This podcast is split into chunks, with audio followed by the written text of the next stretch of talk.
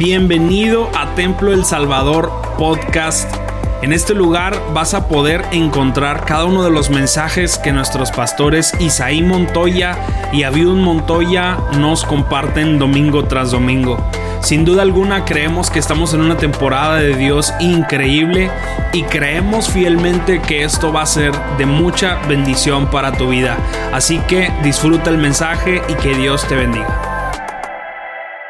Pero antes quiero decirles, hermanos, que seguimos tocando nuestros temas de este, de este tiempo que están en efervescencia, como son, ¿qué pasará con todo lo que está sucediendo allá en, en aquellos países del norte del mundo? De todas las noticias relacionadas con, la, con las guerras. Bueno, todo, todo está escrito en la palabra del Señor. Y todo lo que sucede tiene que estarse cumpliendo de acuerdo a las profecías de los grandes hombres que hablaron, que profetizaron, como fue eh, Daniel, Zacarías, Ezequiel, Jeremías, que proyectaron grandes profecías relacionadas con los acontecimientos del fin del mundo. Por eso es que estamos viendo toda esa circunstancia allá en aquellos países del norte del mundo, un área ya muy, lejana, pero que tiene que ver, hermanos, con el apunte y también el apoyo que Dios da para el cumplimiento de su palabra. También, hermanos, queremos estar bien ubicados en cuanto a las profecías. Porque mucha gente comienza a, decir muchas cosas y usted entra a, los, a, los, a las redes y se da cuenta que hay, hay interpretaciones de todas. Interpretaciones de todas. Pero realmente, hermanos, nosotros basamos nuestra interpretación en la palabra de Dios, en las eh, enseñanzas bíblicas, y no nada más es una idea mía, sino es el consenso de miles de creyentes, siervos del Señor, que han profetizado. Hasta eh, personas que ahora ya, ya no están en la tierra, que ya están con el Señor, profetizaron sobre estos acontecimientos. Uno de ellos era el hermano Rodolfo Orozco, que era un gran maestro de profecía y, que profetizó muy enfáticamente sobre algunas cosas que estaban o que iban a suceder. Hoy por hoy se están levantando diferentes corrientes proféticas. Nosotros tenemos que estar muy alertas con la antena bien levantada, ver a lo que dice la palabra para poder ubicarnos bien en cuanto a los acontecimientos finales. Creemos, hermanos, que estamos en los últimos tiempos, definitivamente, por las cosas que están pasando. Ya dijimos que había señales previas señales previas este, que nos anunciarían el regreso del Señor. La primera de ellas era la multiplicación de religiones, de sectas que se han multiplicado por todos lados. Se han levantado muchos falsos profetas diciendo y profetizando y nosotros tenemos que estar muy atentos, amén, a la palabra de Dios para no caer en todas esas corrientes. Se han multiplicado las sectas, se han multiplicado las religiones por todos lados y cada quien tiene su propio evangelio. Algunos están unidos naturalmente con organizaciones muy respetables, pero otros, otros tienen diferentes creencias y viven como quieren y no, no respetan eh, la dirección que nos da la palabra del Señor. Por eso tenemos que tener cuidado en este tiempo donde sea, hay multiplicación de sectas, multiplicación de corrientes religiosas y nosotros tenemos que mantener nuestra mirada en Jesús, quien es el autor y consumador de nuestra fe, Jesucristo. tenemos también, hermanos, eh, la señal de la decadencia moral, como ya lo mencioné, cómo está decayendo nuestra sociedad en, en cuanto a los principios y valores. Ya al ratito ya no ver nada de eso. Ya muchos ya eh, piensan que la palabra del Señor ya quedó obsoleta, que ya la palabra de Dios o la Biblia ya no es actualizada. pues no está actualizada porque naturalmente las corrientes modernas han querido opacar y destituir, sustituir lo que es la palabra del Señor. Pero la palabra de Dios, hermanos, nunca, nunca dejará de ser. La Santa Biblia, este libro que usted y yo tenemos, nunca dejará de cumplirse. La Biblia dice, sécase la hierba, marchítese la flor, mas la palabra de Dios permanece para siempre. La palabra de Dios permanece para siempre. Y creemos en esta palabra y la apoyamos y por eso creemos que lo que dice es verdadero. Habla de decadencia. Ya lo comentamos en las, um, predicaciones anteriores. Otra de las cosas también, hermanos, que es otra de señal que ya hablamos, es también como el materialismo y el secularismo ha tomado el lugar de Dios, ha tomado el lugar de Dios. Como el materialismo actual y el secularismo nos está invadiendo a tal grado que estamos sustituyendo a Dios por una, una corriente materialista, modernista, secular, eh, que realmente nos está apartando del verdadero camino. Por eso tenemos que tener las antenas muy bien levantadas y saber que cielo y tierra pasarán, pero la palabra de Dios no pasará. Y lo que Dios establece como norma y como ética cristiana se cumple en nuestras vidas. Nosotros tenemos que seguir el panorama y las instrucciones del Señor Jesucristo.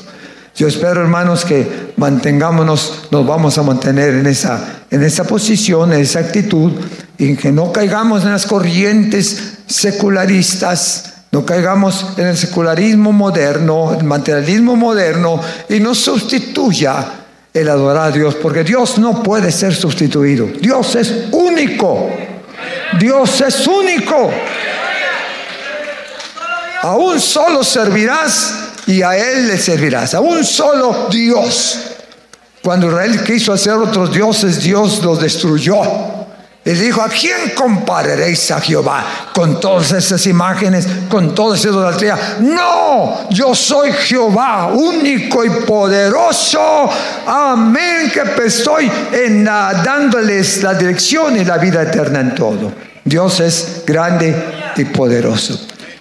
Estamos saludando a todos los hermanos que no pudieron estar esta mañana, que están en su casa viendo el programa, viendo este culto. Que Dios los bendiga a todos allá en sus hogares. Y no olvide que los extrañamos aquí en la casa del Señor. Esperamos que ya pronto toda la iglesia, toda la merecía pueda estar aquí con nosotros alabando el nombre del Señor. Mientras tanto, seguimos orando para que Dios los bendiga a todos. Una de las cosas que más, hermanos, nos, nos tienen preocupados en el aspecto de lo que está aconteciendo en este tiempo es precisamente las guerras que se han levantado. Dice aquí en Mateo capítulo 24, en el versículo 6, Mateo 24, 6, con toda reverencia ahí leemos sentaditos ahí en sus lugares, Dice, y oiréis de guerras y rumores de guerras. Mirad que no os turbéis, porque es necesario que todo esto acontezca, pero aún no es el fin. Es necesario que todo esto acontezca, pero aún no es el fin.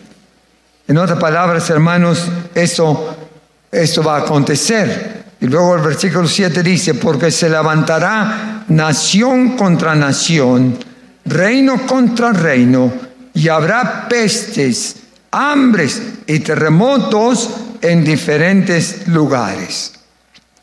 Esto no lo dijo, no lo dijo un, siervo del Señor. Esto es la palabra de Dios que él dio eh, en su despedida cuando estaba en el Getsemaní despidiéndose. Y entonces habló de las cosas que estaban, que estaban sucediendo en el Monte de los Olivos. Ahí se paró, se paró, se puso de pie y habló una serie de señales de lo que estaría aconteciendo en los últimos días. Por eso pensamos y por eso decimos que cada día estamos más cerca del Señor que cuando nosotros creímos. Y es tiempo que nosotros podamos, podamos meditar e ir preparándonos por todas las cosas que estamos viendo que están sucediendo. Sí, dice que sucederán guerras y rumores de guerras. Eso el Señor lo, lo, profetizó, lo declaró ya hace ya este, varios cientos de años. Aún sin embargo su palabra se está cumpliendo ahora, porque en el, en el, en el programa de Dios todo tiene su tiempo, todo tiene sus, sus años que se van, se van cumpliendo. Por eso, hermanos, creemos que esta, esta declaración en el Monte de los Olivos, esta declaración del Señor, de, este mensaje profético era para alertarnos y prepararnos de las cosas que van a suceder. Habrá guerras y rumores de guerras. Ya ha habido varias guerras, ustedes saben que ya ha habido varias guerras. No voy a dar toda la historia de las guerras, pero cuando menos a nivel mundial ha habido dos, dos guerras mundiales. En el año, en el año de, 1918 se presentó la primera, guerra, la primera guerra mundial y dejó sin vida, según la historia, a más de 37 millones de personas entre militares y civiles. Más de 37 millones de personas murieron en la Primera Guerra Mundial. Después hubo una Segunda Guerra Mundial que finalizó en el año 1945 con unas bombas tremendas que destruyeron allá varias partes de, Japón, Hiroshima y otros lugares. Y en esa Segunda Guerra Mundial dejó como resultado más de 58 millones de muertes, más de 58 millones de gentes. Hermanos, durante los últimos 70 años, las guerras han continuado en diferentes partes del mundo. Por ejemplo, allá en el Medio Oriente ha habido varias guerras muy fuertes, que casi en todas las guerras del Medio Oriente está involucrado Israel, porque la manzana de la discordia es Israel. No lo han podido tumbar, ni lo van a tumbar. ¿Eh? pero están alrededor de él porque Israel, Israel tiene todo el respaldo de Jehová de los ejércitos. Pero hermanos, haya habido guerras fuertes. Por ejemplo, una guerra de seis días que las naciones alrededor, como Siria y, eh, Egipto y, otras, eh, eh, otras naciones allí, dijeron, vamos a echar a Israel al mar y, y lo vamos a acabar y se pusieron de acuerdo esas cinco naciones allí alrededor de Israel y en lugar de echarlo al mar, ellos, por poco, ellos son los que se van al mar, porque Israel los sorprendió. Y hermanos, y en seis días acabó con todas esas naciones. No pudieron hacer nada con Hubo naturalmente muchos, muchos muertos en esas guerras, pero hermanos, siempre ha habido guerras. Durante los últimos 70 años las guerras han dejado más de 60 millones de personas que han muerto por guerras en diferentes partes del mundo. Tanto América Latina, tanto este, en Asia, eh, eh, tanto allá en el aspecto del Medio Oriente, en Europa, en diferentes lugares. Las, guerras de los últimos años han sido guerras sangrientas, guerras fuertes, que han dejado muchas víctimas, muchas víctimas. Y ahora en este, en este siglo, el siglo que estamos viviendo, que es el siglo, hermanos, ya muy cercano a la venida del Señor, el 2022, pues están surgiendo las guerras más, más fuertes, las guerras más, más agudas, porque antes pues no había el armamento que, existía como hoy. Antes el armamento era muy rústico, por ejemplo, en el tiempo de la revolución aquí en México, pues ¿con qué peleaban? Con unos riflecitos y con espada y demás. En el tiempo de las guerras de los romanos, ¿con qué peleaban? Por con espada y, con, con, lanza traían su, su protección. Siempre ha habido, siempre ha habido guerras, pero no han llegado a, grandes alturas porque no había el armamento este, sofisticado y moderno que hay, que hay hoy. Hoy, hoy hay mucha, mucho armamento, mucho armamento, tremendo armamento, que según los, los de la ciencia ya hay una bomba nuclear que al soltar esa bomba nuclear en alguna, en alguna parte del continente puede acabar con todo, todas las, diferentes países que están a su alrededor. De una u de otra forma. Nosotros estamos viendo cómo allá eh, la guerra que está desarrollando en Rusia y en Ucrania está dejando muchos muertos, muchos muertos. La última noticia que tenemos y que eh, yo he estado recopilando esos datos es que ya en, en, en, Rusia, Ucrania ahí bajita la mano ha matado más de 15 mil soldados, soldados rusos. Y Rusia ha matado acá en el área de Ucrania más de 3 mil soldados ucranianos. Está, está, está viendo mucha, mucha muerte y mucha, eh, mucha sangre derramada. Las guerras siempre traerán como resultado, hermanos, eh, ah, eh, los, conflictos. Y por más que se trata de, reconciliar y de entrar en pláticas reconciliatorias, no se ha podido llegar a nada. Sigue matándose muertos de un lado y del otro. Pero ¿por qué tanta, tanta guerra?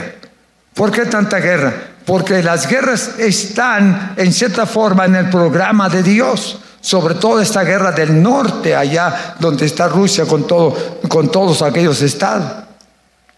Porque dice la escritura, habrá guerras y rumores de guerras. Porque habrá dos guerras que se presentan en la escritura y que nos habla eh, Ezequiel y que nos habla Zacarías y también nos habla Daniel, muy, muy importantes de que van a suceder. Una de ellas es, es la guerra de, de Armagedón, de Armagedón, que ahí en el libro de, de, eh, de Ezequiel nos narra, y también el libro de, de Apocalipsis, nos narra de estas guerras que van a suceder. Y luego al final, después de que Jesucristo vino y se llevó su iglesia, y luego regresa para establecer su trono, su reino aquí en la tierra, habrá una segunda guerra allá en aquel, en aquel lugar que se llama la guerra de Gog y Magog, que lo narra capítulo 19 del libro de, de Apocalipsis. Esta guerra final, ahí no va a intervenir el armamento, el Señor los, los va a acabar en un momento, los va a acabar en un momento. Dice que descendrá fuego del cielo y los va a borrar a todos los enemigos. De eso, eso tiene, tiene su historia y tiene sus bases bíblicas, pero aquí nada más le estoy dando un panorama general. Así es que hermanos, toda esta guerra que se está ahorita levantando son preludios a lo que va a acontecer, hermanos, cuando Cristo venga por su iglesia y la levante. Cuando Cristo venga en el rapto y levanta su iglesia, es cuando va a comenzar eh, la fuerza de estas guerras. Y Rusia y los países del norte, todos su alrededor, todos los países comunistas, tienen una participación muy notable y muy palpable que van a intervenir para tratar de controlar todo el mundo. Claro que no, no, no es un desafío fácil ni sencillo, pero ya se están preparando lo, más que se pueda, dice la escritura, que vendrán, que se eh, eh, creará una confederación del norte, del norte del mundo, para poder, hermanos, pelear contra, contra Israel. Todos esos mm, países del área de Rusia como Persia, Etiopía, Libia, Turquía, eh, los países islámicos, todos esos países islámicos, Irak eh, eh, y todos los países como Siria y demás están, se van a unir con, con Rusia para tratar de pelear la gran pelea en contra de Israel. Todas las naciones de la tierra serán reunidas contra Israel, contra Israel. ¿Por qué dice esto? Porque la Biblia dice. Yo leo nada más algunos versículos, no voy a, explicar todo porque no tengo el tiempo de hacerlo, pero allá en el capítulo 38 de Ezequiel, 38 de Ezequiel, vamos a leer algunos versículos nada más para que usted vea cómo está el panorama. Capítulo 38 de Ezequiel. Dice aquí la escritura, vino a mi palabra de Jehová diciendo, Hijo de hombre, pon tu rostro contra Gog en la tierra de Magog, príncipe soberano de Demesec y Tubal, y profetiza contra él. Así ha dicho el Señor Jehová.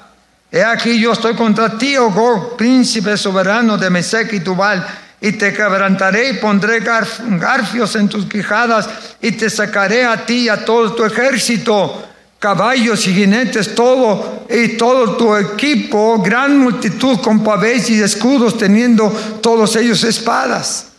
Se levantará este, este, esta confederación de naciones para prepararse para la guerra contra Israel. Porque Israel, aunque es un, un, estado, un país muy pequeño, no lo han podido vencer ni lo van a vencer tampoco. Porque Dios ha prometido cuidar a su pueblo. Dice el verso 8 ahí de Ezequiel, 8, de Ezequiel 38. De aquí a muchos días serás visitado. Al cabo de años vendrás a la tierra salvada de la espada, recogida de muchos pueblos a los montes de Israel, que siempre fueron una desolación, más sacada de las naciones, y todos ellos están morando confiadamente. ¿Cuál es esa nación? La nación de Israel. La nación de Israel que se formó del pueblo de Dios. Y aunque muchos se dispersaron, se están volviendo o reuniendo nuevamente en Israel y van a volver a su tierra. Y dice el verso 9, y subirás tú y vendrás como tempestad. Los, los, que van a atacar a Israel, dice, y subirás tú y vendrás como tempestad, como nublado para cubrir la tierra, serás tú y todas tus tropas, y muchos pueblos estarán contigo Así ha dicho Jehová el Señor. En aquel día subirán palabra en tu corazón y concebirás mal pensamiento y dirás, subiré contra una tierra indefensa, iré contra gentes tranquilas que habitan confiadamente. Todas ellas habitan sin muros y no tienen cerrojos ni puertas. Refiriéndose a la nación de Israel, no tiene cerrojos ni puertas. Y luego dice el verso 14, por tanto profetiza, hijo de hombre, y di a Gog, así ha dicho Jehová el Señor, en aquel tiempo cuando mi pueblo Israel habita en seguridad, ¿no lo sabrás tú? Que está bien seguro. Vendrás tú de, vendrás de tu lugar, de las regiones del norte, Todas estas regiones del norte son donde está la Rusia, donde está, hermanos, Ucrania, donde está Checoslovaquia, donde está Polonia. Todas esas son las naciones del norte. Tú y muchos pueblos contigo, todos ellos a caballo con gran multitud y poderoso ejército, y subirán contra mi pueblo Israel como nublado para cubrir la tierra. Será el cabo de los días y te traeré sobre mi tierra para, para que las naciones me conozcan cuando sea santificado en ti, oh Gog, delante de tus ojos. Gog, Gog está, está representando a Rusia.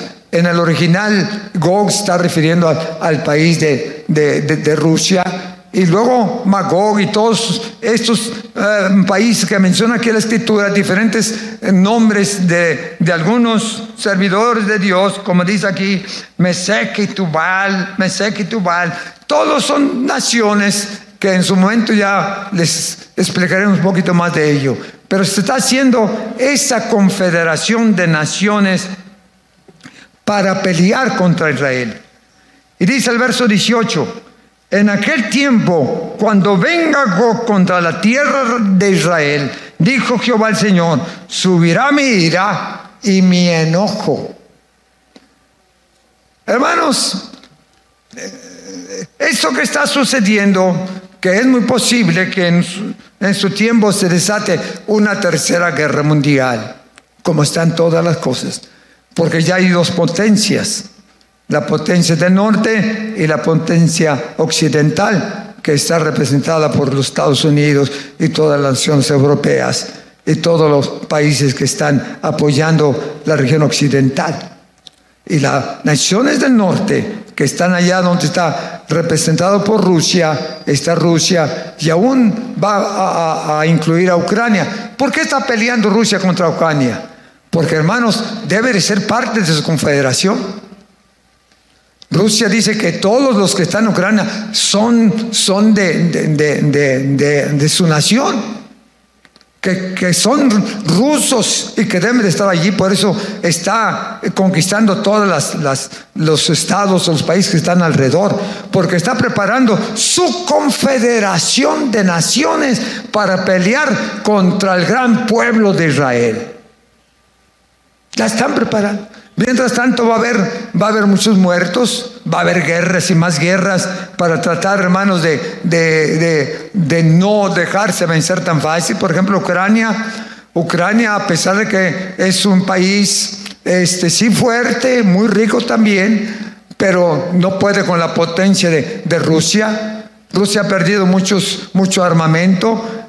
Eh, Ucrania ha perdido también armamento, pero no en comparación. ¿Por qué Ucrania está luchando contra, contra Rusia sabiendo que, no la puede vencer?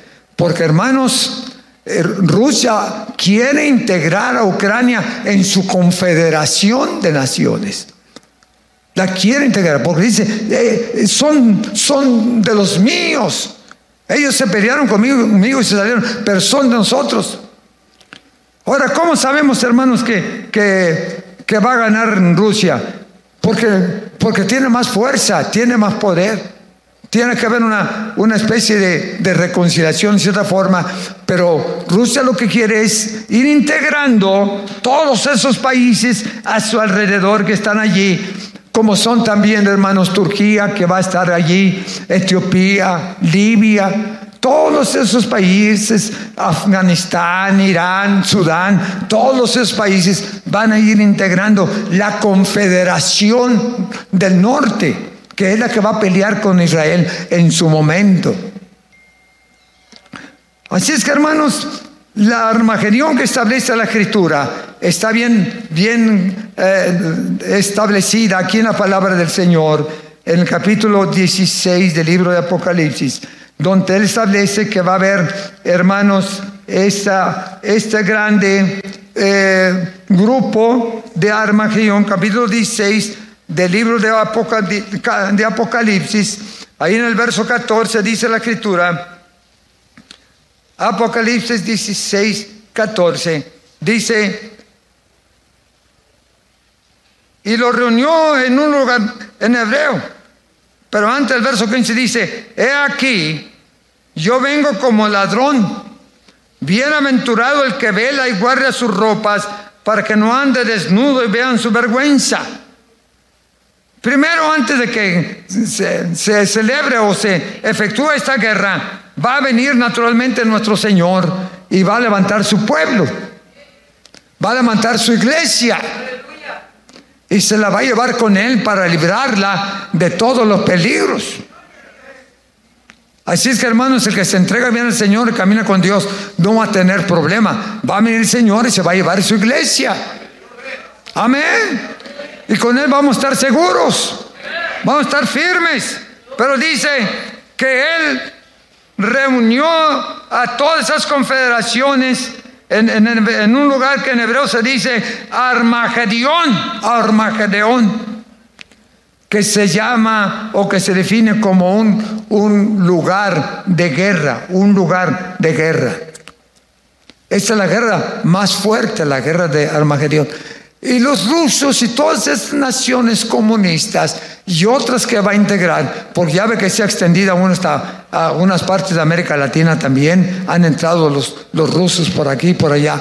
Todos los que, los que logre dominarlos a través de, sus, de de sus este, provisiones que les mandan, no sé, incluyendo algunos países latinos también, van a, a criar esa confederación que en su tiempo se va a lanzar contra Israel. Porque la, el, punto central de esa guerra es destruir a Israel. Nadie la ha podido destruir, ni nadie podrá destruirlo. Porque es el pueblo de Dios. Y aunque es un país chico, es un país chico, no tiene muchos kilómetros de, de distancia, Solamente 320 o 350 kilómetros de, largo tiene Israel en comparación de Estados Unidos y demás. Es un país chico. Y ahí se van a juntar todos los judíos de toda la tierra. Ah, tanto Zacarías como, como Jeremías habla de que van a ir volviendo todos los judíos a su tierra. Y ahí, ahí van a estar. Porque Dios va a establecer un tiempo de paz y un tiempo cuando Dios va a rescatar a su pueblo de todas las naciones. De todas las naciones. Y dice que las va, la va a restaurar. Las va a restaurar. Es muy interesante, hermanos, leer la escritura y sobre todo estos libros proféticos como, como Ezequiel. Yo hace mucho que no, que leo la escritura pero cuando yo leía la palabra del Señor nuevamente y analizando lo, que la escritura dice, me detuve en aquella presentación del capítulo 37 de Ezequiel, donde habla de los huesos secos. Yo creo que ustedes lo han leído, el Valle de los Huesos Secos. Dice, pero que esta qué tiene que ver con todo eso? ¿Por qué está ahí esta, esta, esta, eh, esta, esta reseña histórica de los huesos secos, parábolo, como usted le quiere llamar? Porque estos huesos secos representan a la nación de Israel. Y están tan secos que digan, no, ya no se van a levantar. Los van a hacer añicos las naciones. Pero dijo el Señor a, Ezequiel, profetiza Profetiza, Ezequiel, profetiza. Di algo sobre, sobre el pueblo, di algo. Dice el versículo 9 de Ezequiel 37, profetiza al Espíritu, profetiza, hijo de hombre, y di al Espíritu, así ha dicho Jehová el Señor, Espíritu, ven de los cuatro vientos y sopla sobre esos muertos y vivirán.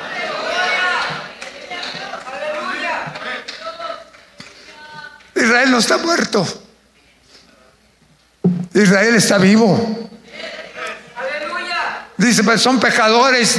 Hicieron un lado, hicieron un lado a Jesucristo. Sí, pero se van a arrepentir, les va a costar muchas lágrimas. Estos siete años de, tribulación van a ser para que Dios trate con Israel. Para que Dios trate con Israel. Los va, los va a enfrentar. Y por eso da esta profecía. Estos huesos secos se van a levantar. Estos huesos secos van a resucitar. Porque vendrá el Espíritu de Dios sobre de ellos y se va a levantar como se va a levantar el cristiano cuando Cristo venga. Amén. Desde el cielo va a levantar los huesos secos, destruidos. Con el sonido de trompeta se van a levantar sus huesos secos, porque el Espíritu de Dios vendrá sobre su pueblo, sobre su iglesia, y nos levantará para irnos con Él en el aire, para encontrarnos con Él y llevarnos a las moradas celestiales, según lo establece Pablo en 1 Tesalonicenses y en Colosenses. Los huesos secos van a vivir. Los que estén secos espiritualmente, los que estén enfermos sin esperanza, los que no crean que puede ser un milagro, esos huesos secos se pueden levantar.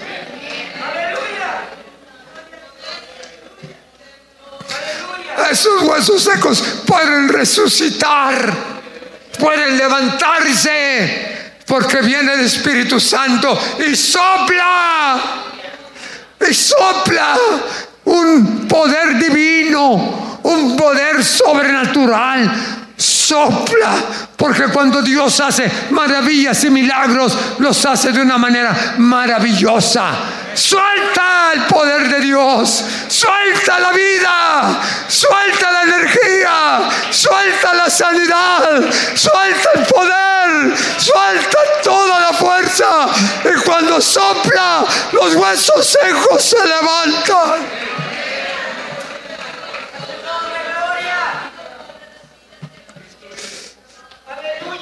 Dios es poderoso. En esta mañana Dios puede motivar y engrandecer la fe. Para que usted crea que ya está desahuciado, ya no hay esperanzas, pero la última palabra la tiene el Todopoderoso. Con un soplo lo levanta, con un toque divino lo levanta suelta, profetiza y profetizamos lo que dice la palabra de Dios. Estos huesos van a vivir. Estos huesos se van a levantar y los muertos espirituales van a tener avivamiento. Y los huesos espirituales se van a levantar. Aleluya. Y va a haber vida. Y va a haber poder.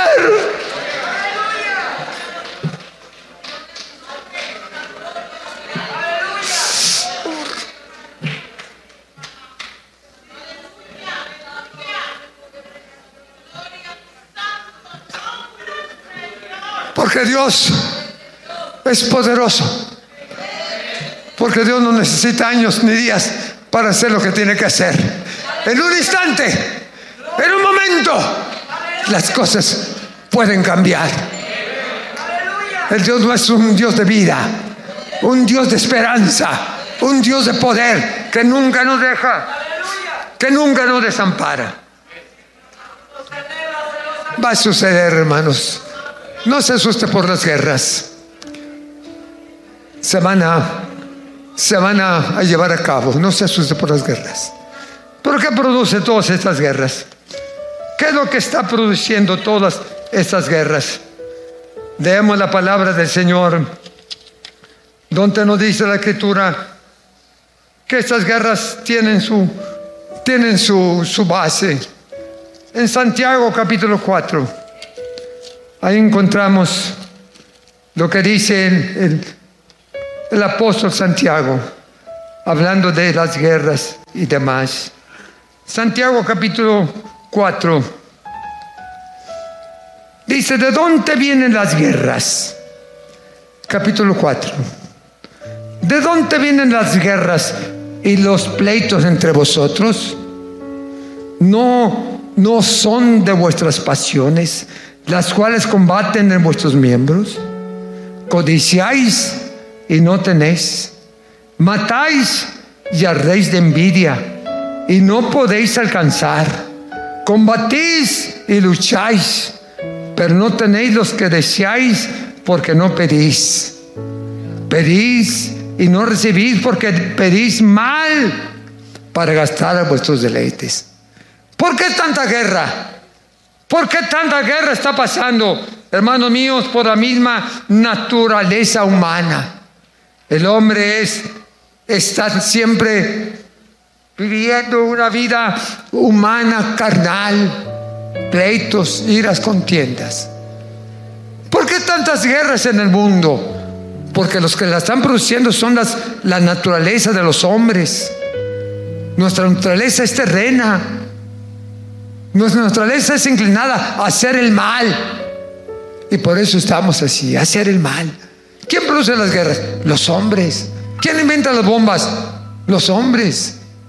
¿Quién, quién este, crea los armamentos? Los hombres. Pero los hombres tienen su corazón dañado, lleno de odio, de rencilla, de ambiciones, de envidias, de celos, de iras. El hombre es iracundo. Por eso están tantas guerras. ¿Por qué se pelea uno con otro aquí en el mundo secular? Por las envidias, por los celos. ¿Por qué tanta guerra? Y ya no digo en las guerras mundiales, sino en las guerras personales. Hoy no nada más son guerras a nivel mundial, Existen guerras en el seno, en el núcleo en que usted se mueve. Hay guerras contra su propia naturaleza. Hay personas que no pueden estar tranquilas porque son muy belicosas. Siempre están guerreando. Siempre está peleándose.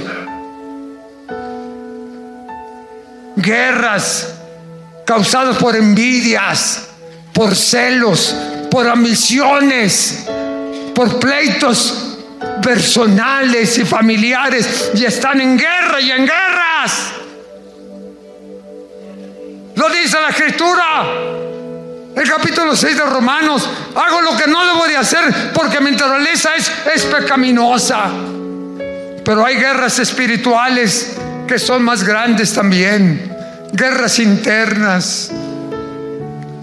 Yo estoy peleado conmigo mismo guerras internas. El diablo nos quiere esclavizar, nos quiere arruinar. El diablo nos quiere llevar al infierno con él. Y hay guerras que no podemos vencer. Usted guerrea contra usted mismo. Ya no las guerras aquellas a nivel universal mundial, sino las guerras interiores Aquí adentro usted tiene una guerra contra el prójimo, contra el hombre que está más grande que usted, contra el hijo que, que no quiere sujetarse, tiene una guerra, guerras internas. Usted en la noche no puede dormir porque está pensando cómo lo va a vencer, cómo lo va a derrotar. Hay guerras internas que usted no lo deja dormir a gusto en la noche pensando, se le va el sueño. Es su naturaleza pecaminosa que tiene que sujetarla al Señor. Esas guerras son las más peligrosas porque usted mismo se va a destruir. Por eso los psicólogos tienen tanta, tanta chamba ahora, porque esas guerras internas no sabe cómo vencerlas tengo odio, tengo celo, no duermo, se me va el sueño, no, no tengo ningún resultado en nada. ¿Qué hago?